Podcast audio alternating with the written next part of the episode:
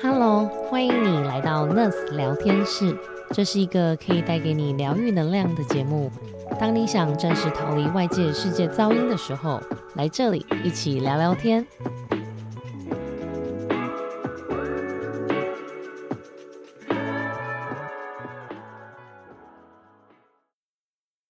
欢迎来到 Nurse 聊天室，我是 Angela。今天想跟大家聊聊睡眠与焦虑这个主题。睡眠占一天四分之一到三分之一的时间，睡不好、失眠、焦虑也是不少现代人所遇到的问题。所以，我们今天特别邀请一位专业的医生来聊聊睡眠怎么影响我们的生活。那欢迎 Eason Clinic 的 Wilson。嗨，大家好，我是 Eason Clinic 的 Wilson。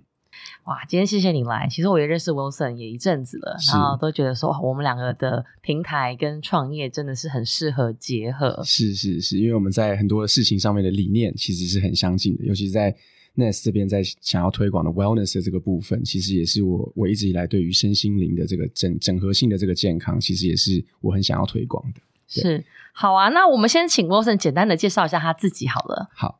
大家好，我是医生的创办人，也是我们医生诊所的院长。那大家都会叫我 Wilson 或 Doctor Wilson 都可以。那有一些人可能是知道我的中文名字，那是周维之医师。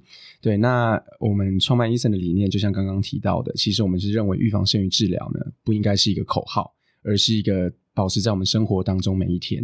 OK，所以其实我们一直想要去分享的一个理念，其实就是生活就是医学，那生活就是药物。然后或食物就是药物，就是这样的事情不应该是政府在讲，然后我们没有在做。对，所以其实那个时候 Angela 想要跟我们呃讨论这样子的 podcast 的时候，我也觉得很 excited，就是希望可以透过这个机会让大家知道有很多生活可以做的事情是可以帮助你的。那我想问你，你对于睡眠这件事，你是怎么去看待的呢？其实就像刚刚我们的开场有提到的，就是睡眠真的占了我们呃一生当中很多的时间。某一些研究甚至告诉我们，它占了我们一生将近一半的时间。OK，所以其实睡眠是一个我们生活当中非常重要的一个部分。但是现在的 science 还没有百分之百可以告诉我们为什么我们真的需要睡觉。OK，就是没有一个 science 说 OK 睡觉一定要是因为这样子。可是不睡觉好像对，但是不睡觉 确实有很多的 effect。所以我们现在在讲很多睡眠的重要性的时候，是讲的是不睡觉会产生的问题，是，但不是说睡觉一定会怎么样。OK，就是现在没有一个科学说哦，我们睡觉的原因是因为我们要修复啊什么的，这些都是推论，都是从后面的结果往回推，说哦，actually 不睡的人会有很多的问题，这些问题有 A B C D E。OK，例如说不睡觉的话，你的心血管疾病的风险会增加；不睡觉的话，你的癌症的风险会增加。不睡觉的话，你会掉头发；不睡觉，你会怎么样？怎么样？怎么样？哦，原来是这样子。所以呢，睡觉好重要。OK，那我们可以知道说，在睡眠的部分呢，其实有很多的这个身体的修复的机转，像刚刚有简单的提到的，都会在睡眠的过程当中产生。对，所以睡眠是一个我们的很重要的一个生活当中的一部分。那你觉得睡眠问题或失眠的原因或造成这样的状况是为什么？是有从哪些原因发生的？嗯，其实我们在讲失眠的时候呢，我们有另外一个常用到的字，其实是睡眠障碍。那睡眠障碍呢，它其实会分成所谓的精神相关的、身心相关的这种失眠，又或者是比较是偏向物理性的身体疾病造成的一个睡眠障碍。例如说，像睡眠呼吸中止症，它也是一个造成睡眠障碍一个很常见的原因。那如果我们今天讲到的是纯失眠的角度来说，就是我都很好，就坐在那边有时候睡不着，是又或者是睡着之后我浅眠多梦，比较容易睡睡醒醒，又或者是很容易睡到一半突然起来，这些呢都算是一些失眠的一个状态。那这三大类的这个失眠的状态呢，我们通常医生要看的，当然在我们在呃 n e s w a l n e s 这边在讲的比较是一个身心的问题。但是呢，在医生的角度来说，我们常常也会看到像刚刚说的，是不是有身体的问题？嗯，睡眠呼吸中止症是其中一个。有一些人可能会有一些夜尿的问题，包含像男生可能有射护腺肥大，比较年纪长一点的。那我知道你什么样这边比较少是中年以上的男性，嗯，但是女性的话也有可能是怀孕后的妇女，她的这个膀胱的这个过动，也有可能是这个骨盆肌，她的这个。呃，就是括约肌的部分它松弛了，所以它可能会有一些频尿的现象。然后晚上的时候，它膀胱就是比较容易燥。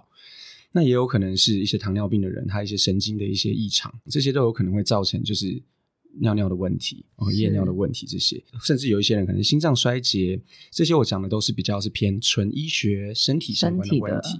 那我们医生在评估的时候，会透过问诊的角度，哎，再把这个全部的问问题问完之后，最后哎再回拉回来，最在国人最常见百分之八十的失眠。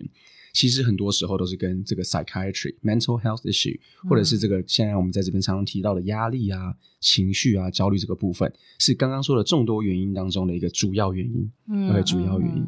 但是我刚才为什么要特别讲一些其他听起来好像很可怕的东西？对对，是因为我觉得我们在医学的角度来说，还是不能排除这些不可能性。这样子是是，对。哎，我想问一下，就是如果你刚刚说可能 mental health 啊，或者比较心理层面的角度去会造成失眠的问题，是那我要怎么去知道我有这些问题呢？就是说，哦，因为我失眠，就表示说，然后可是我身体。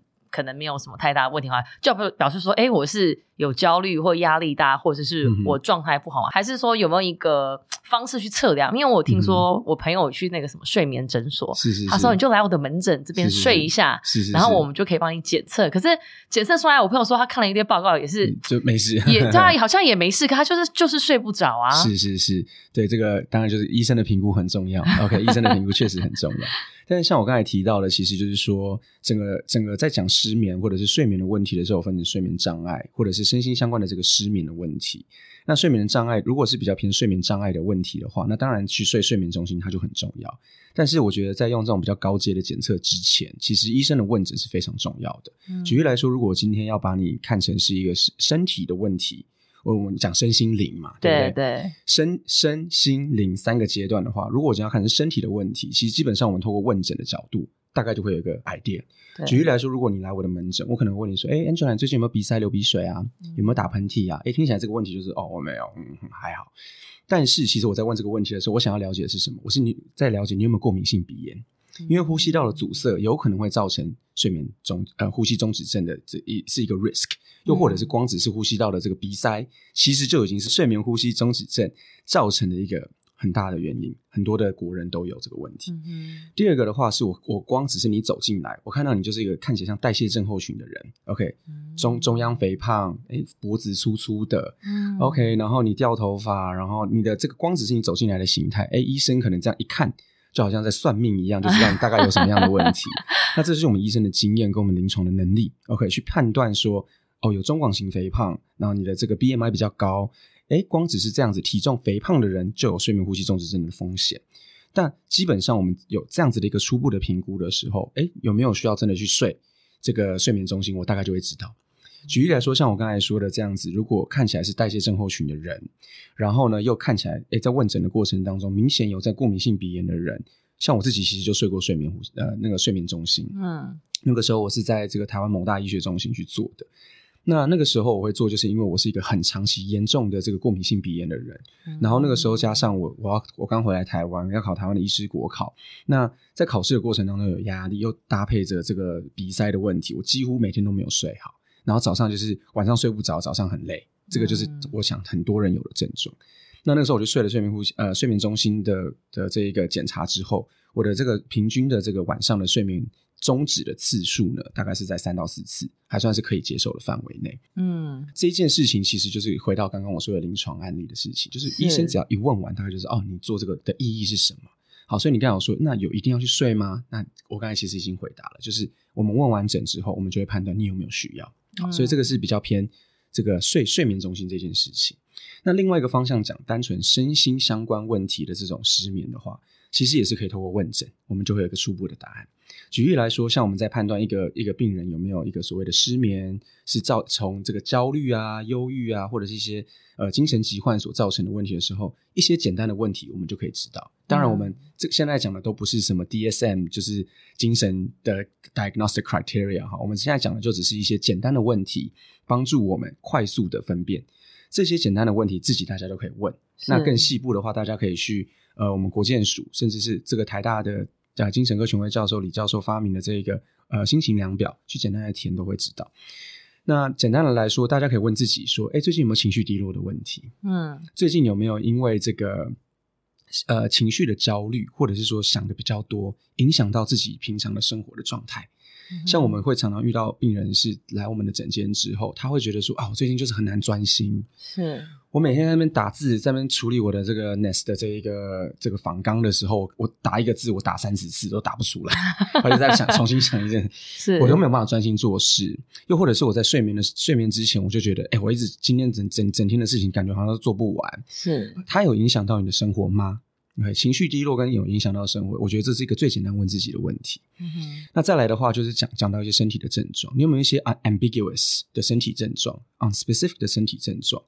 因为光只是要讲身心这个，我我刚才说的这个情绪温度计，它有很多的东西要去想。对，那我今天就一个一个列出来，列出来的话要再讲四十五分钟。但是如果我们今天跳回来说，哎，这两个问题大概有的话，合并你有一些身体的症状，是那种什么掉头发啊，不太确定什么头痛啊，胸口闷啊，肠胃道觉得怪怪的，一下便秘，一下拉肚子啊，大概有这样子的问题的时候，我就会觉得说，OK，it's it's about time 就想你是不是你的失眠的问题是来自于身心的。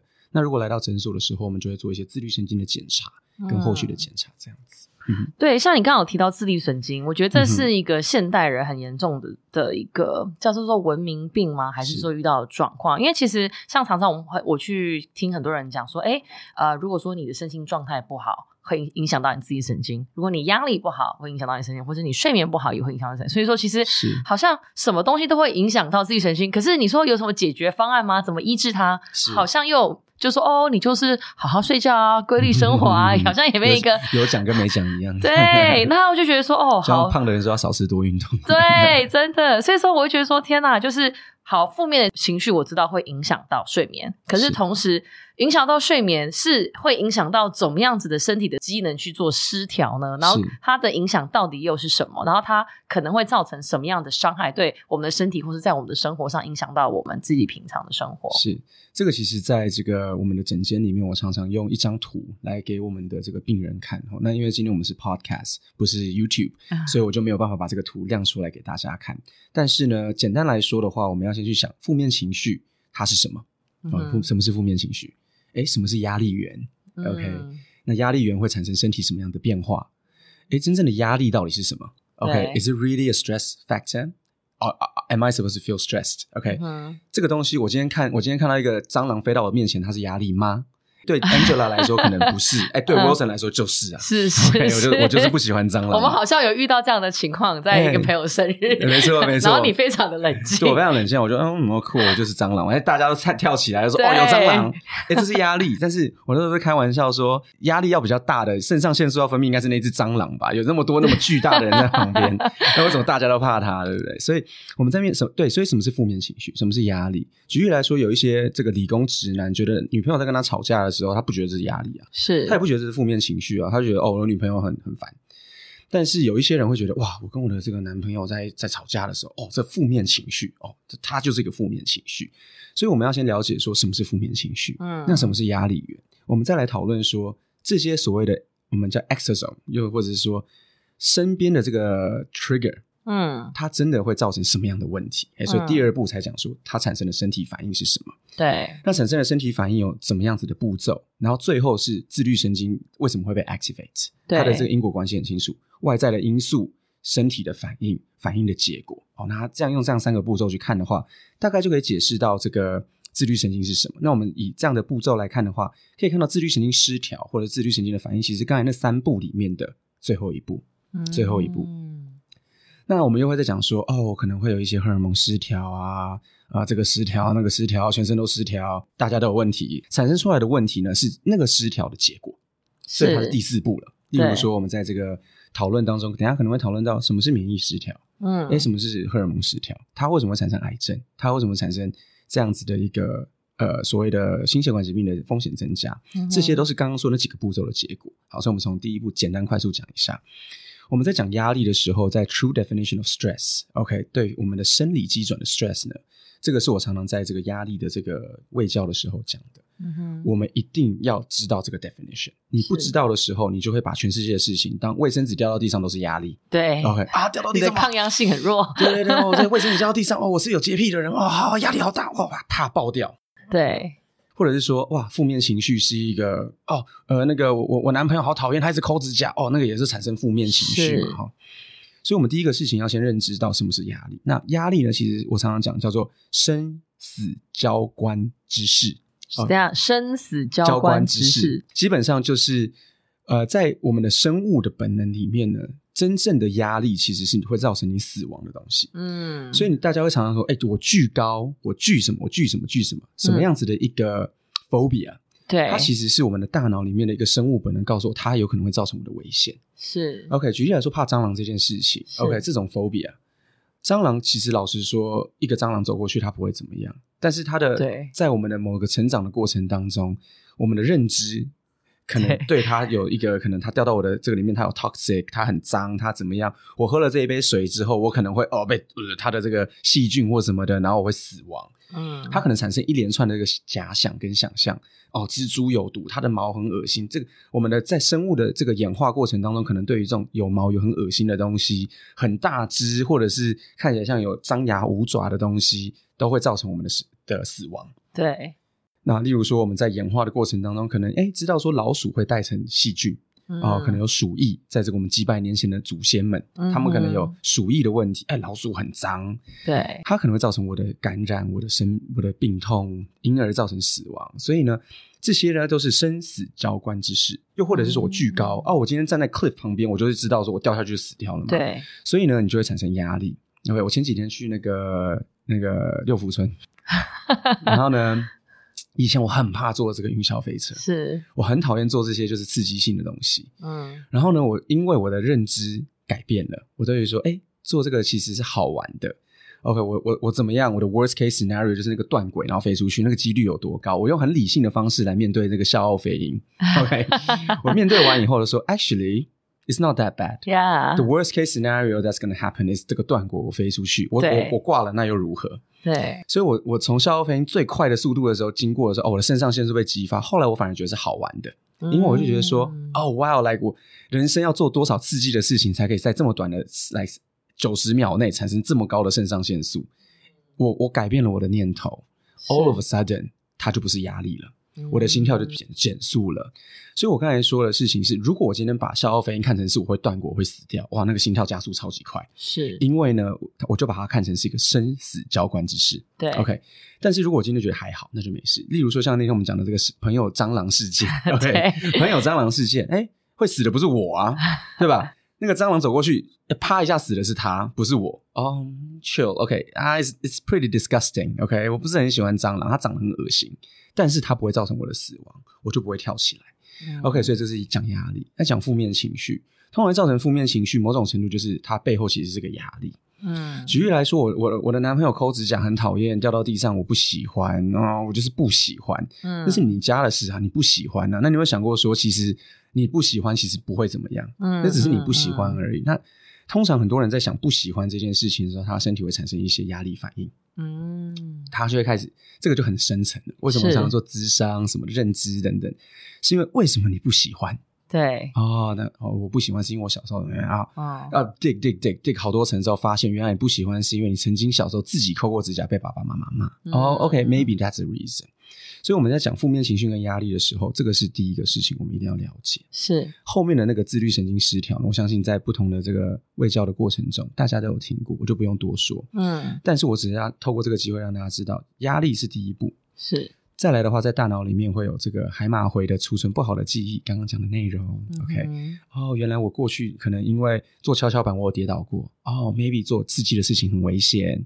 好，在海马会有储存不好的记忆。然后再下一步的话，就是我们的杏仁核会有那个潘多拉小盒子。是，Do not do exciting things. You're gonna have injury. You're gonna die. 好，它的潘多拉小盒子被打开。然后就自律神经失调。对，OK，那我先讲到这边。OK，那后面会产生什么后续的问题，包含癌症等等的？如果我们有时间，继续跟大家分享。嗯。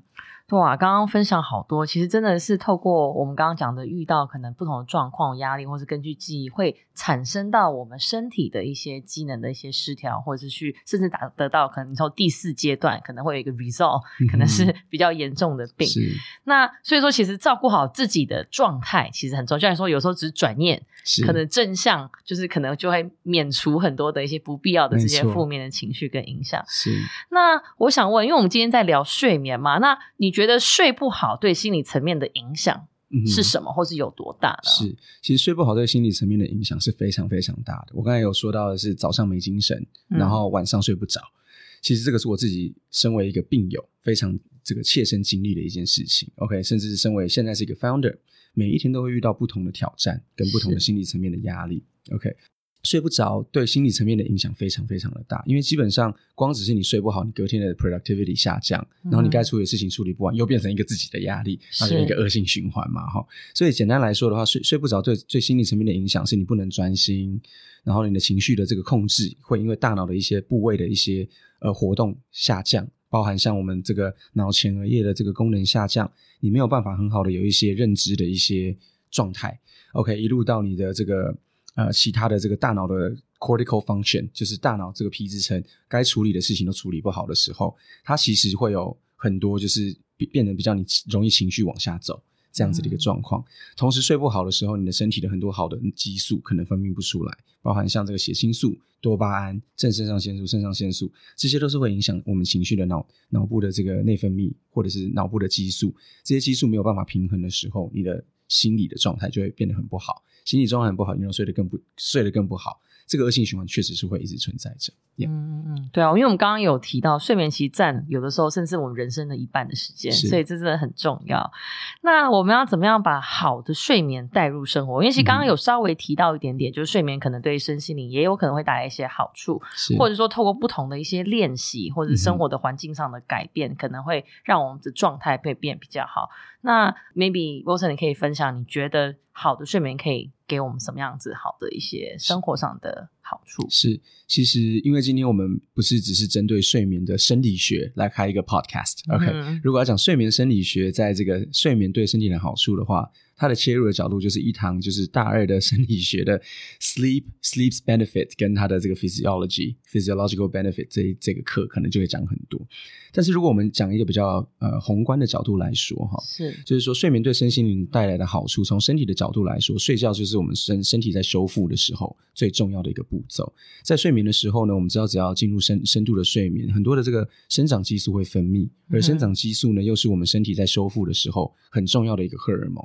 所以你看到很多时候那种睡不好的人，举例来说，呃，President Obama 是在八年的这个总统的任期之后，哎，老了不止八岁的样子哈。因为我相信很多时间他是没有在睡的，所以你看到身身边朋友睡得很好的，哎，这个平常的呃 activity 做得很好的，就是医生常讲的少吃多运动，然后睡觉要睡好，有在做的人，哎，他看起来真的就是年轻很多，因为这个身体的修复的荷尔蒙会把你从你一睡醒，然后吃的身体所有的 toxins。包含像这些外在的毒素啊等等的，在晚上睡眠的时候，它会透过生长激素，透过其他的生理的机转，慢慢的把它排掉，慢慢的做修复。早上多多产生了三条皱纹，晚上就都抚平了，这样子。OK，所以这个是一个很直观的好处。那心心心理的部分呢？你睡觉只要睡好，人家常常讲一句话嘛，就是说你要 have a good night sleep，and then just talk about it tomorrow morning。好好的睡觉的时候，有时候会让你在这个当下在吵架，当下在。一些情绪的不开心的时候，那个肾上腺素那个激发，透过晚上的睡眠的时候，哎，整个肾上腺素 calm down 的降低下来了。哎，那我们明天再讲同一件事情，好像就没有那么的激动，对，就没有那么激 动。那灵性的好处，我想这个就是跟刚刚这个心理的部分是差不多的，所以睡眠的好处是有这么多这样子。谢谢你这一集的收听。如果你喜欢我们的节目，记得按下订阅。如果你是使用 Apple Podcast 的朋友，喜欢这一集的内容，请给我们五颗星并留下评论。更多 Nurse 的资讯，请看资讯栏。让我们下次见，拜拜。